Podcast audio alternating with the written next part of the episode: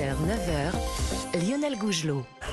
Bon début de journée avec nous sur Europe 1. Il est 7h22 en route pour la Coupe du Monde de rugby J-17 Lionel. Aujourd'hui, comme tous les jeudis, portrait d'un des membres du 15 de France, Jérôme Garcès, le monsieur arbitrage des Bleus. Axel May.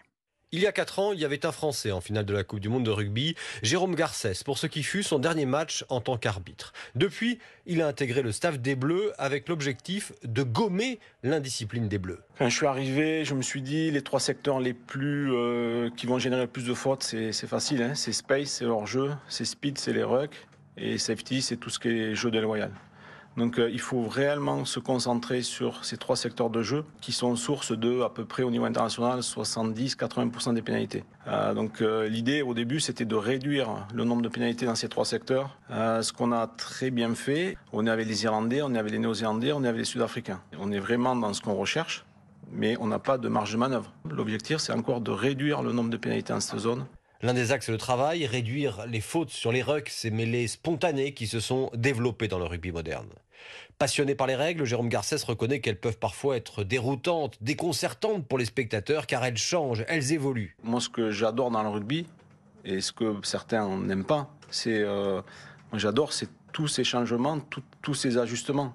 Euh, parce qu'aujourd'hui, tout le monde essaie de s'adapter, essaie de trouver des, nouvelles choses pour, pour surprendre l'adversaire. Si on prend d'une Coupe du Monde, de la Coupe du Monde 2019 à la Coupe du Monde 2023, mais toutes les évolutions qu'il y a eu, euh, c'est énorme.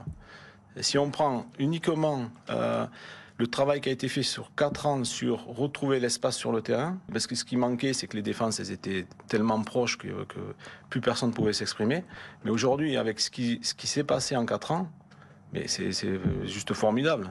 Donc, euh, franchement, ça évolue, mais, ça, il faut que ça continue. Même si je comprends que c'est frustrant. Apparu depuis la dernière Coupe du Monde, la règle des 50-22 favorise l'attaque, puisque quand l'équipe qui a le ballon trouve depuis son camp une touche indirecte dans les 22 mètres adverses, elle récupère le lancer. Quant à Jérôme Garcès, il est certain d'une chose, il fêtera ses 50 ans quelques jours avant la finale de la Coupe du Monde et il en espère une autre, que les Bleus jouent et gagnent la finale. Nous aussi, on l'espère. Axel, mais en route pour la Coupe du Monde de rugby tous les matins à 7h22 sur Europe 1. Et c'est bientôt la rentrée.